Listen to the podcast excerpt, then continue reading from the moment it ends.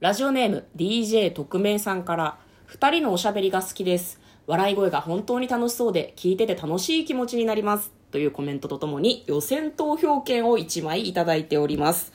同様にですね DJ 特命さんからこちらはメッセージはなかったんですけれども予選投票券を1枚いただいております。ありがとうございます。誠にありがとうございます。そう今日ね今日ねあれなんですよね。ラジオトークで行われている収録トーク総選挙の予選の最終日なんですよ、なるほど。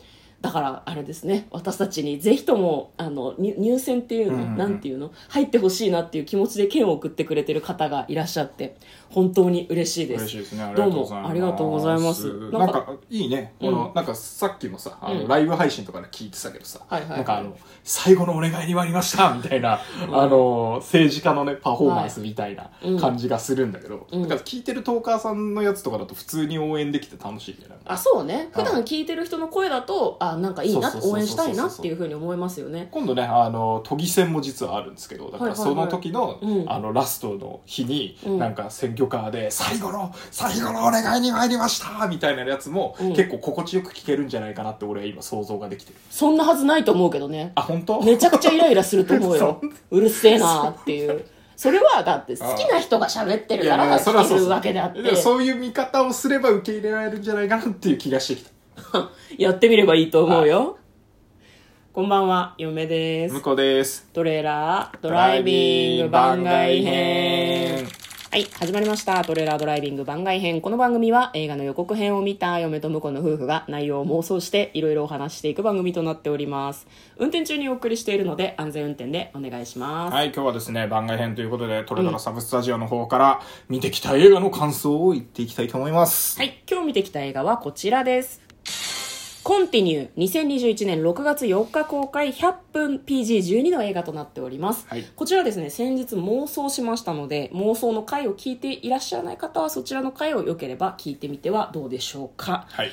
これに関してお便りが届いているんです、読みます。ラジオネーム私さんからトレドラを聞いて気になっていた映画コンティニューが公開になったので早速見てきました。面白かったです。ここから先若干ネタバレがあるかもしれません。予告にあったお前がラスボスか。だとしたらと世界の運命をあなたに託したわ。という心をくすぐるセリフですがなんと本編にはありませんでした。何っていうね。ね、予告通り終始アッパー系かと思いきやほろりとする展開もあり満足度の高いお話だったので個人的にはおすすめです。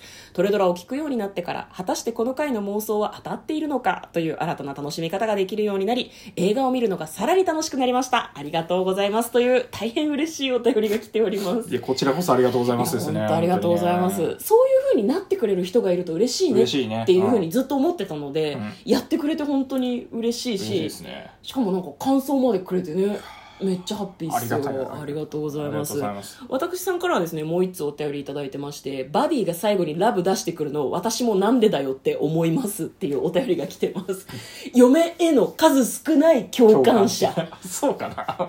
なんかハリウッド映画ってチューして終わる映画多くないって握手で終われよってめっちゃ思う。まあまあまあ、それはね、あるけどね。全てがラブに帰結して全員喜んでると思うなよっていや、思あれはでも、ラブっていうか、うんなんか一応締めとしてキスぐらいしとこうか。ほっぺでいいだろう。いや、ほっぺでいいかもしれないけど、うん。まあ、あの、せっかくだし、口しとこっていう、そういう記念中だから。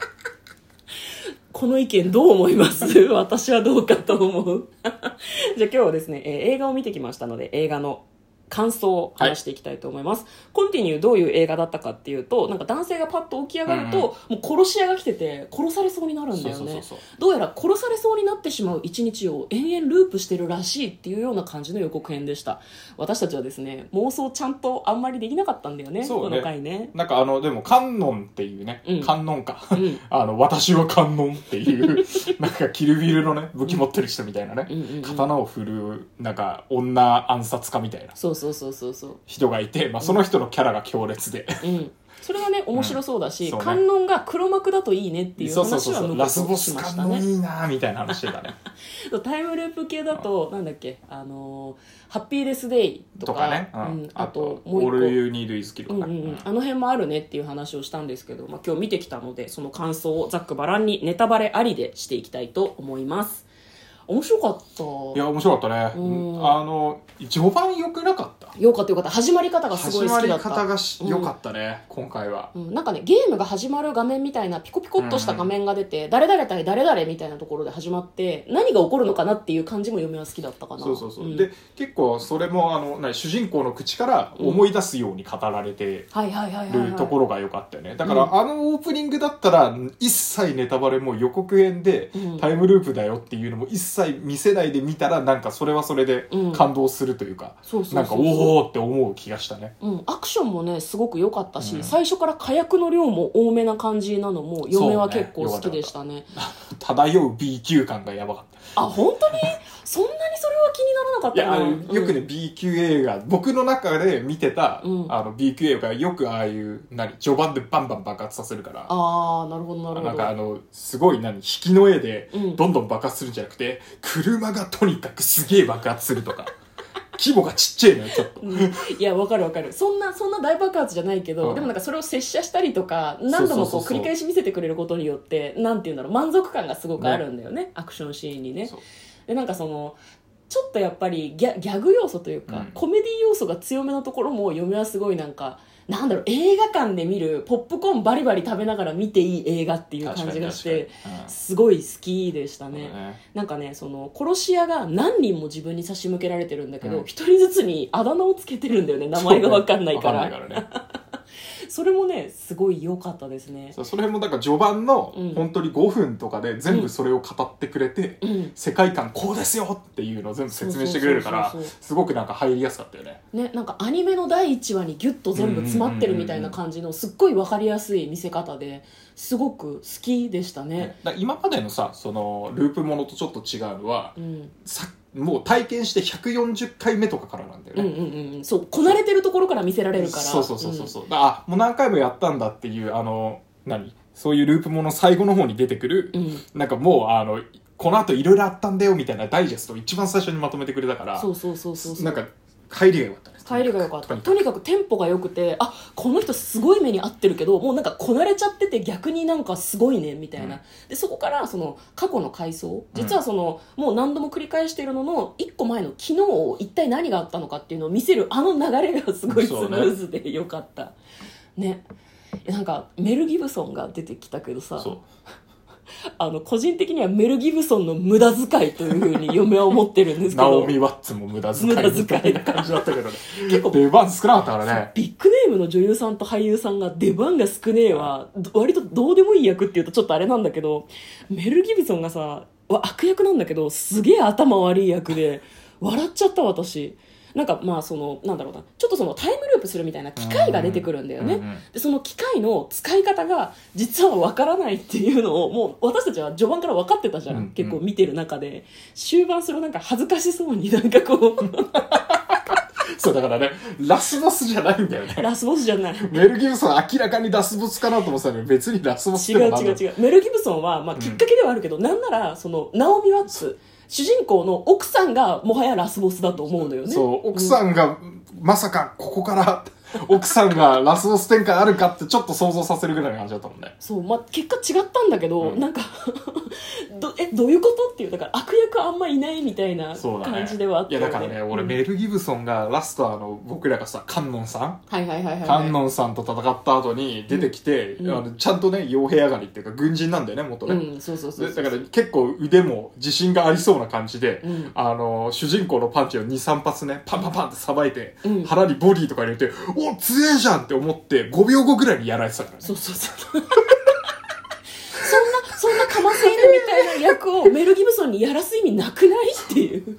でその後も何回かループするんだけどさ、うん。あの簡単に銃でパーンって撃たれてね。そうなんだよ。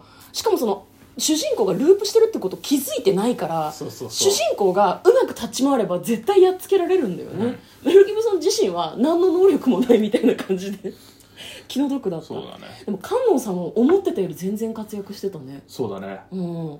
でもねなんかそのなんだ個人的にはそのちょっとね、アジアのステレオタイプみたいな空気がして、まあちょっと扱いがそんなに好きではなかったんだけどそうだね。日本刀かって言われて、いや、中国の権威よ。つって、いや、どうでもいいみたいなね。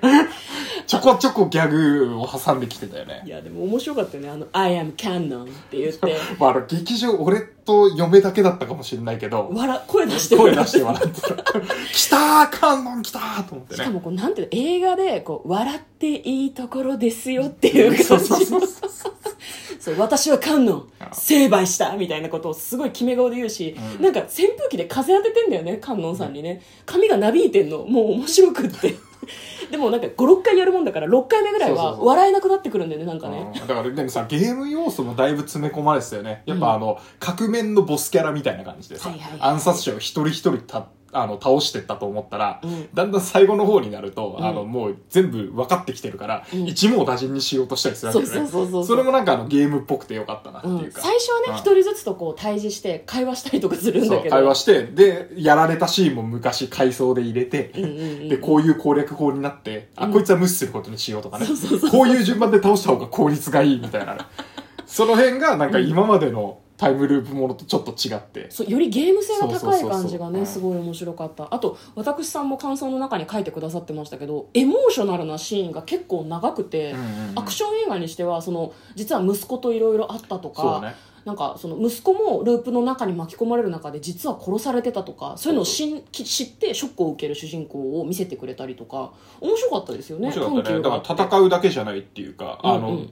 ベストなエンディングを見るためにはもっと違うルートを通らねばみたいなね。そうなんだよね。それが良かったね。うん、その中でその鉄人っぽくやっていくんじゃなくて傷つく主人公も見れたのが嫁はすごく良かったなと思います、なんかあの革新的なネタバレはしてないと思うのでこれまだやってると思うんでよかったらよかったら見に行ってほいしい。多分今週ラストぐらいだと思いますね、うん。多分ね。いやもう本当ねあの全然何にも考えないで頭パッパラパーで見に行って全然わかる映画だと思うのでよかったら皆さんもぜひ見に行ってください。ということで嫁と向こうのトレーラードライビング番外編もあったね